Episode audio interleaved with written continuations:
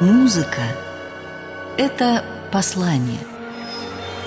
И не все в ней доступно непосвященным. Пройди сквозь лабиринты. Лабиринты. Тайная история музыки с Ириной Кленской и Евгением Жариновым в эфире «Радио Орфей».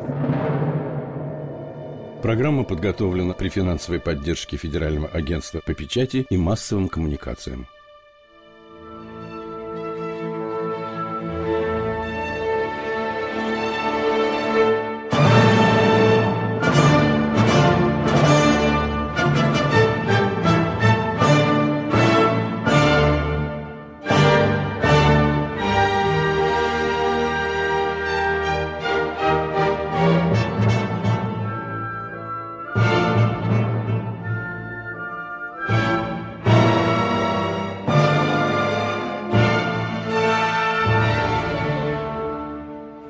Вечер в студии Ирина Кленская и Евгений Жаринов. Мы сегодня плутаем по лабиринтам тайных учений. Есть разные классы букв, и они могут, алхимически соединяясь, производить превращения и реакции, и тем самым определять процессы, созидания реальности. Посмотрите, какая глубина, соединяя слова, произнося фразы. Мы можем изменить мир. Две вещи, которые имеют к Кабале самое непосредственное отношение. Это оратория Гайдна «Сотворение мира», которую он писал, увлекшись книгой «Потерянный рай» Джона Мильтона. Джон Мильтон – это поэт английский, великий 17 век. 17 века. Блестящий образованный человек, умнейший, встречался переписывался и общался с Галилеем. В молодости он довольно быстро ослеп и оказался замкнутым, как он сам пишет, в своей семье, семье, которая его никак не понимала. И вот в этот момент ему попадают в руки каббалистические книги, и он увлекается идеями. Книг каббалистических пять на самом деле. Перед Торой было еще две великих книги, и одна из них рассказывает о проблемах и вопросах, которые нас до сих пор мучают, и вопросы, по которым многие во мнениях расходятся. Вопрос о грехопадении, Адам и Ева, кто они на самом деле, что произошло, и зачем это произошло, в чем смысл этой истории. Так вот, Мильтон, ему нравится идея о том, что самое главное, что говорят каббалисты, это то, как ты сумеешь осуществить осуществить предначертанный тебе путь, как ты можешь служить Богу. И служа Богу, ты не исполняешь свою только личную миссию, не свое личное совершенствование. Ты должен своими делами попытаться улучшить мир и приблизить мгновение света, а не тьмы. Так вот, Мильтону так понравилась эта идея, что он написал «Потерянный рай», затем он написал «Обретенный рай», затем он написал третью книгу «Самсон Борец». Борец Тоже да. фигура для каббалистов не случайная. Его еще вторая идея захватила очень, и он ее пытался в своем «Потерянном рае» объяснить, что мир Творца, мир света, мир который нам подарен, расширяясь, захватывает все большие и большие области первозданного хаоса. И твое усилие в том, что свет распространяется путем, может быть, твоих небольших усилий, он очень важен. В общем, прошло какое-то время. Иосиф Гайден приезжает в Лондон. У него был такой импресарио Соломон. О нем очень мало известно, и в интернете я когда-то занималась этой историей, очень мало нашла. Но потом, все же случайно и не случайно, как говорят великие мудрецы, Соломон был поклонником Мильтона. И в этот момент выходят три истории Мильтона. И он, каббалист Соломон, восхищавшийся всегда музыкой Гайдна, дарит ему эту книгу. И говорит, не говори ничего сейчас, прочти ее и подумай, о чем бы тебе захотелось помечтать в музыке.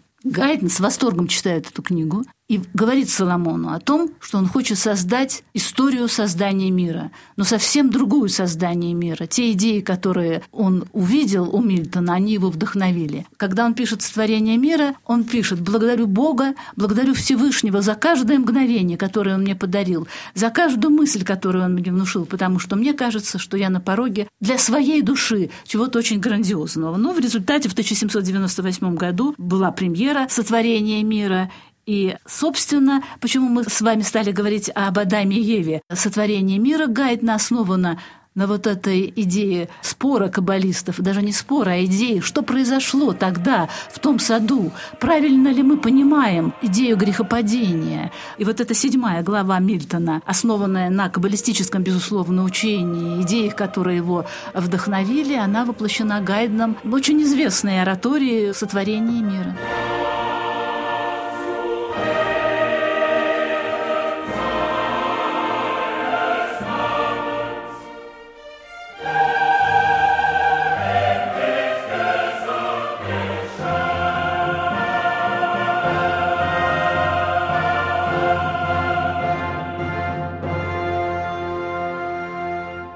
Само древо Сефирот является собой на самом деле тело первого человека, Адама. Это телесное человеческое воплощение в вертикали, в этой космической вертикали, в эманации Божьей, утверждает очень важную мысль, которая, мне кажется, и будет вдохновлять дальнейшие научные поиски, когда э, не случайно Каббала будет очень популярна до Мильтона, да, до барокко, еще в эпоху Возрождения – каббалистическую практику будут э, осуществлять на вилле Кареджа при Казиме Медичи, потом при Лоренцо Великолепном. Такие великие представители флорентийского возрождения, как Боттичелли, его знаменитая картина «Примавера», где главным героем является бог Гермес, а Каббала относится к герметическим наукам, то есть наукам, вдохновленным Гермесом Трисмегистом, как считали эллинисты.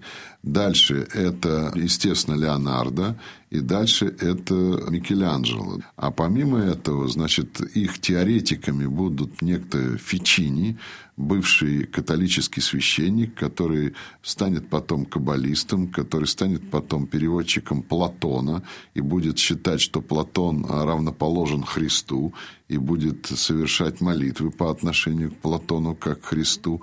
У него будут такие сподвижники, как Пико Делла Мирандола, и такие сподвижники, как поэт и философ Полициана.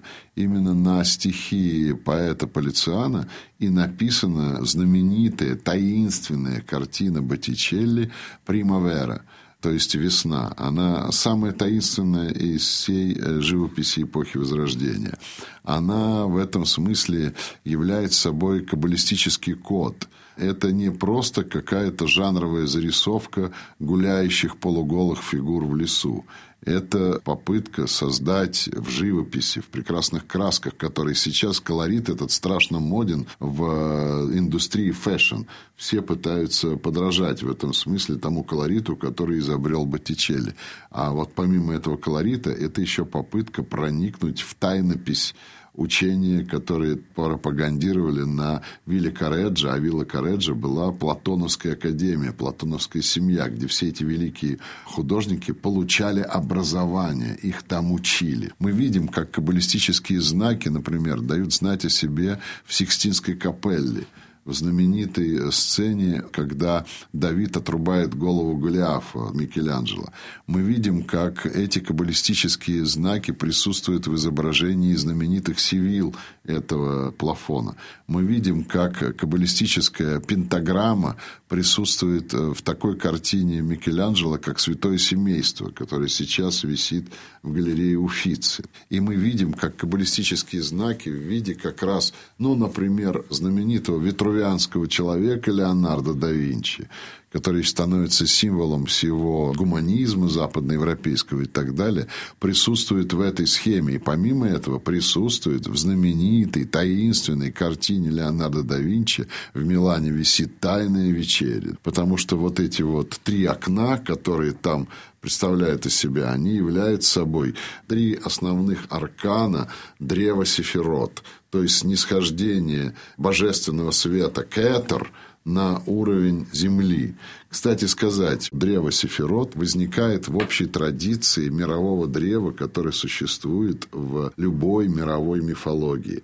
Поговаривают, что эта идея мирового древа вообще пришла из Вавилона. Есть такое понятие панвавилонизм, потому что вся мировая мифология, по мнению многих ученых, пришла из шумеро-акадской цивилизации. Язык, кстати, который Отсюда, может быть, берет начало вся эта эзотерика. До сих пор не расшифрован Он не относится ни к одному из известных типов языка, ни к тюркскому, ни к индоевропейскому, ни к какому. Отсюда возникает идея, не пришельцы ли эти были, вот эти самые э, шумеры, которые создали эту уникальную цивилизацию. Они же создали там и математику, они же создали там и исчисление, которое потом у них возьмет Евклид, и которое потом перейдет к эллинизму, к э, Евклиду и прочее, прочее, к Пифагору и так далее, и так далее. А потом перейдет к каббалистам. Лабиринты. Тайная история музыки на радио Орфей.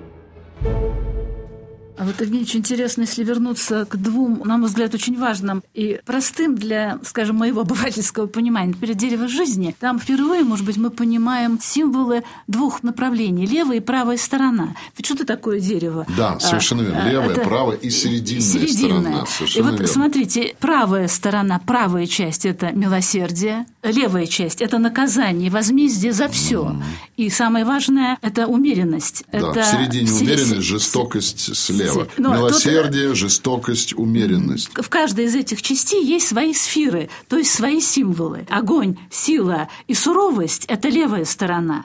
И с левой же стороны – левый путь, путь в тени – там появляется странная фигура, темная сторона Творца. И Лилит – женщина, которая является средоточием теней. Женщина Лилит, которая повелевает миром призраков и странных ощущений. А вот правая сторона – это милосердие.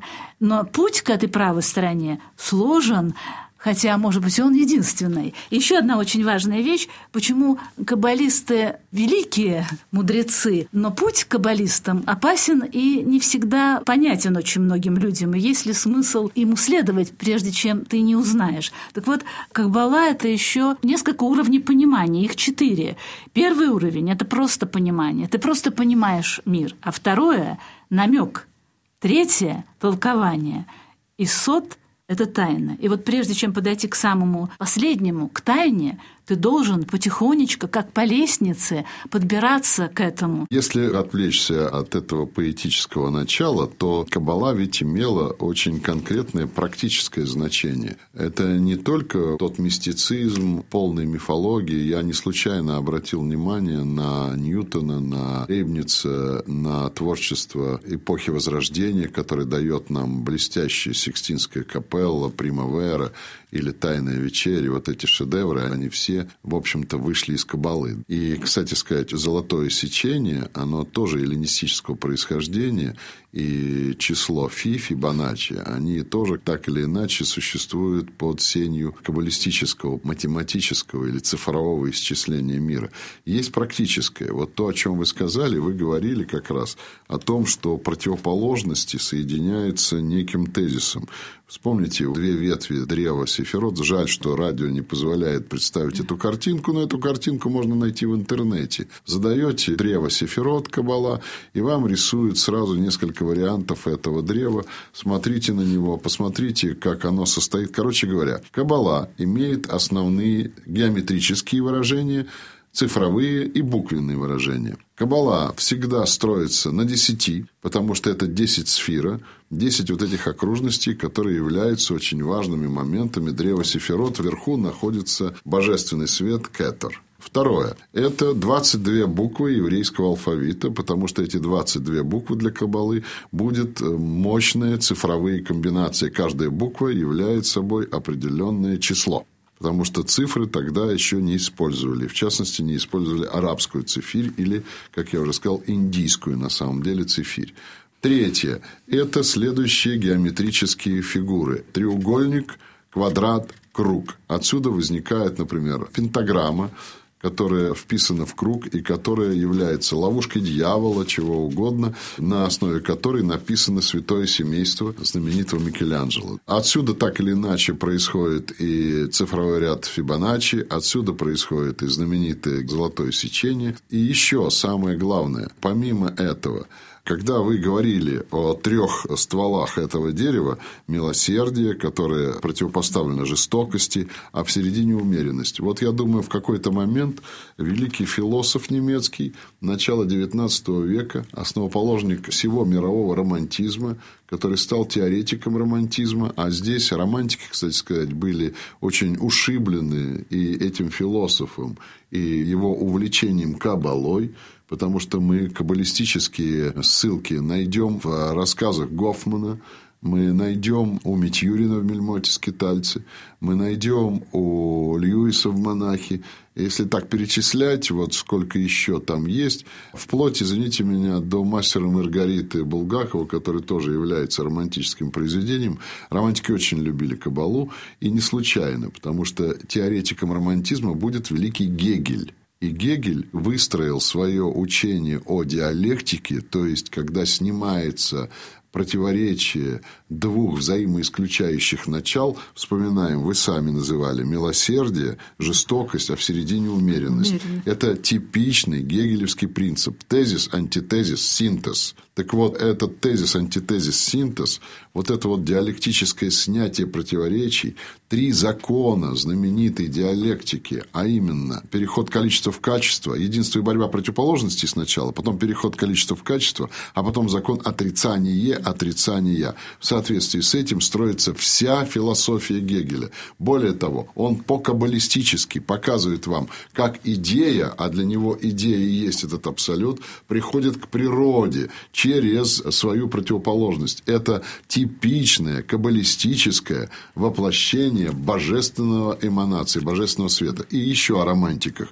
Знаменитый э, великий английский романтик – это Блейк – его гравюры, которые посвящены, ну, например, книге Иова, вообще библейские гравюры и прочее, Данте «Божественная комедия», у него есть одна знаменитая гравюра «Эманация Божья», где, по сути дела, он геометрически изобразил вам основу древосфера, кетер, как он его нарисовал, как он его видел в своем мистическом проникновении –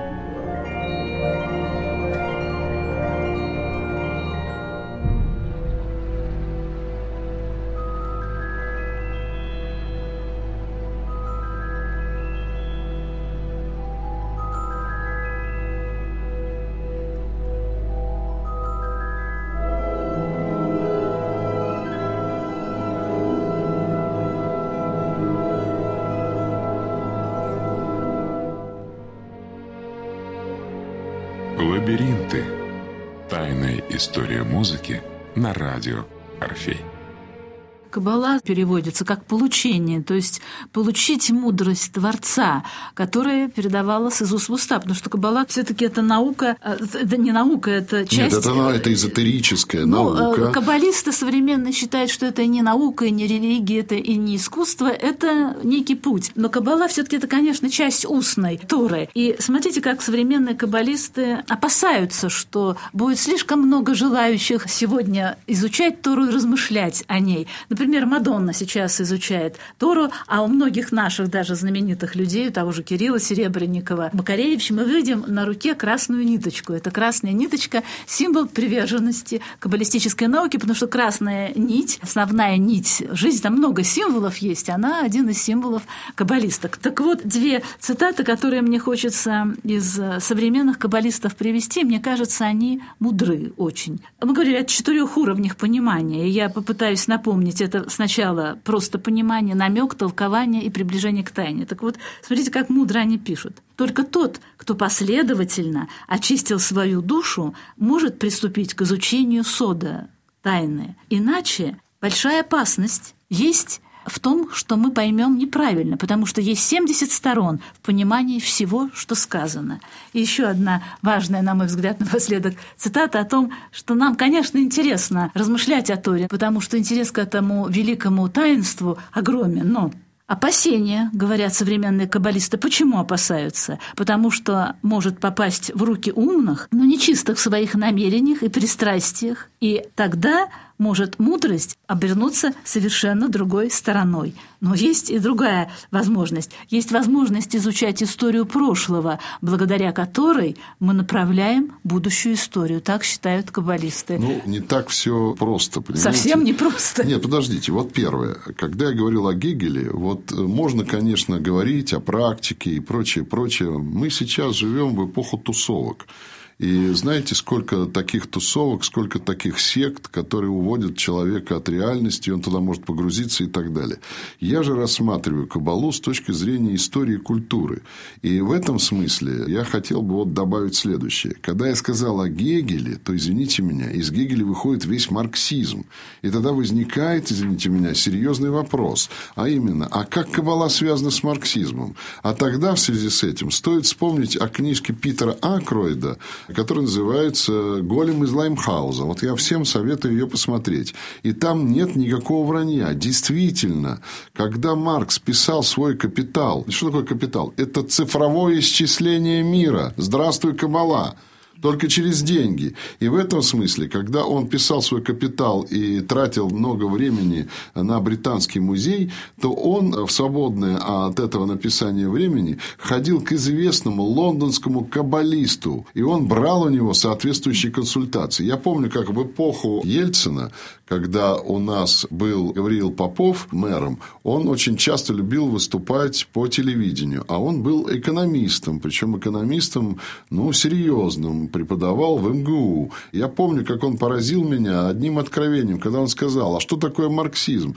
Ведь марксизм выходит из иудейского учения средневековых иудейских гетто, извините меня, а кто там вообще говоря задавал тон? Конечно же, каббалисты. Ведь вы посмотрите, мы можем сейчас поехать в Прагу и посмотреть на пражское место, где жили иудеи. И мы увидим, что там есть могила Рави Леви, который был каббалистом и создал знаменитого голема. Это же попытка практики каббалы сравняться с Богом и создать э, человеческое существо. Извините меня, а это напрямую связано, например, с современной геноинженерией. Поэтому можно очень много говорить о мистике, но каббала действительно оказала колоссальнейшее влияние на современную науку, и это еще не все. Когда мы говорим о Гегеле, мы можем говорить о Марксе ради ради Бога. Мы можем говорить о капитале, мы можем говорить о том, как Кабала влияла на Маркса, мы можем говорить о том, как Гегель влиял на все то, что называется романтизмом, на романтическую музыку в том числе,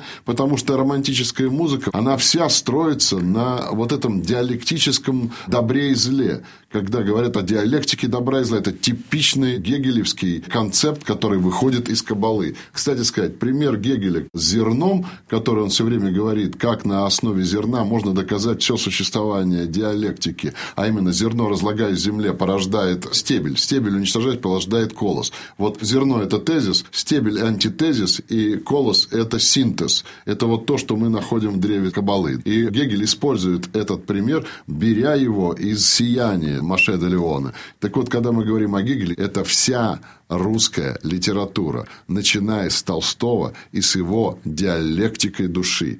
И в этом смысле, когда Чернышевский, прекрасно разбираясь в философии Гегеля, философия которого основана на каббалистическом учении прежде всего, и пишет, что у графа Льва Толстого есть как раз вот это вот учение о диалектике души, и он показывает нам, что Лев Толстой, как психолог, показывает, что творится в сознании каждого человека, начиная от простого ощущения, которое рождает определенную мысль, чувство. Чувство рождает мысль, мысль переходит в убеждение, убеждение определяет вашу судьбу, это хотите как хотите, но это на самом деле взято из гегелевской диалектики, которая вся прошпигована буквально в смысле кабалой. И это не все. Еще одна маленькая деталь. Можно долго рассуждать по поводу того, как, кто, кем, какими, так сказать, вещами увлечен. Но одну вещь я никогда не забуду. Вот вы подходите к своему гаджету, вот вы его включаете. Мы сейчас живем в эпоху цифровой цивилизации.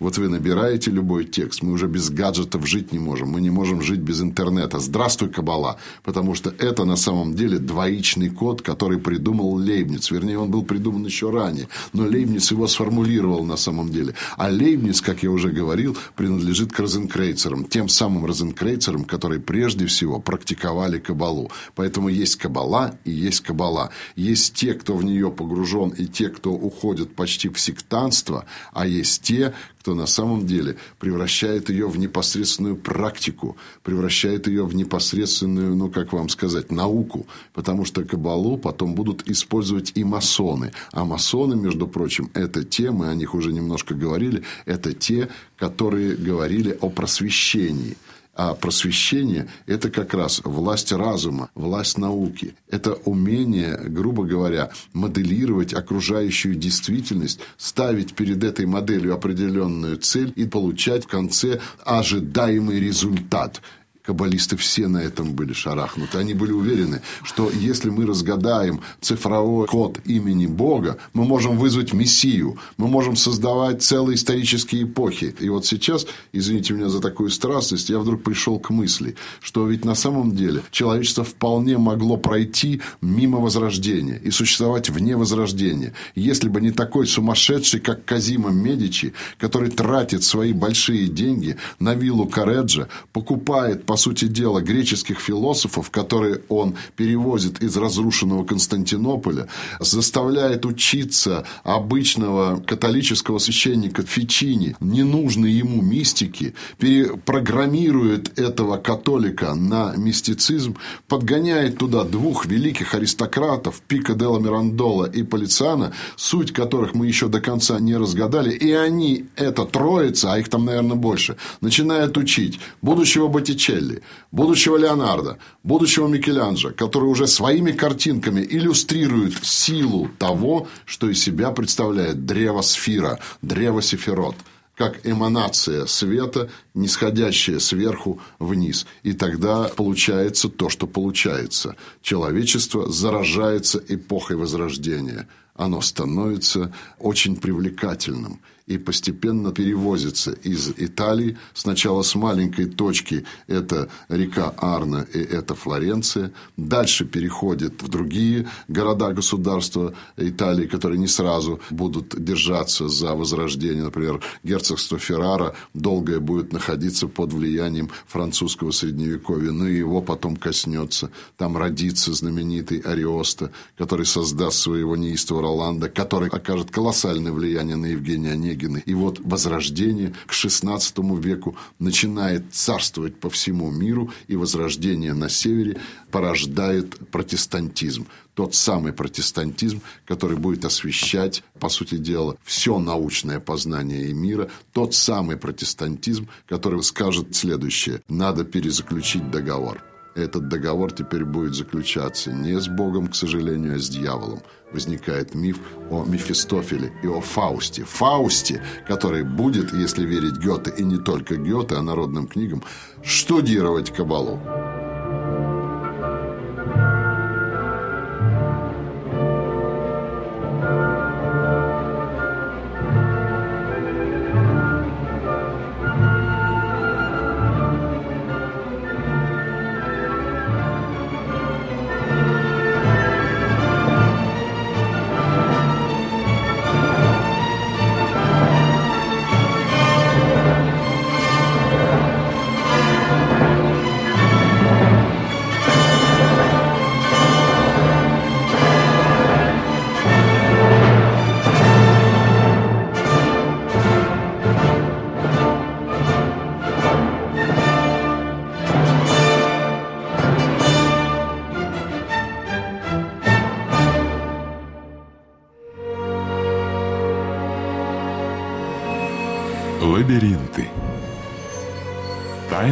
История музыки.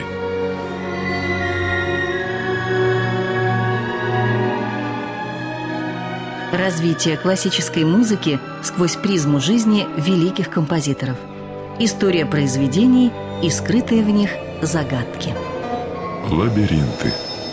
Тайная история музыки на радио Орфей. Программа подготовлена при финансовой поддержке Федерального агентства по печати и массовым коммуникациям.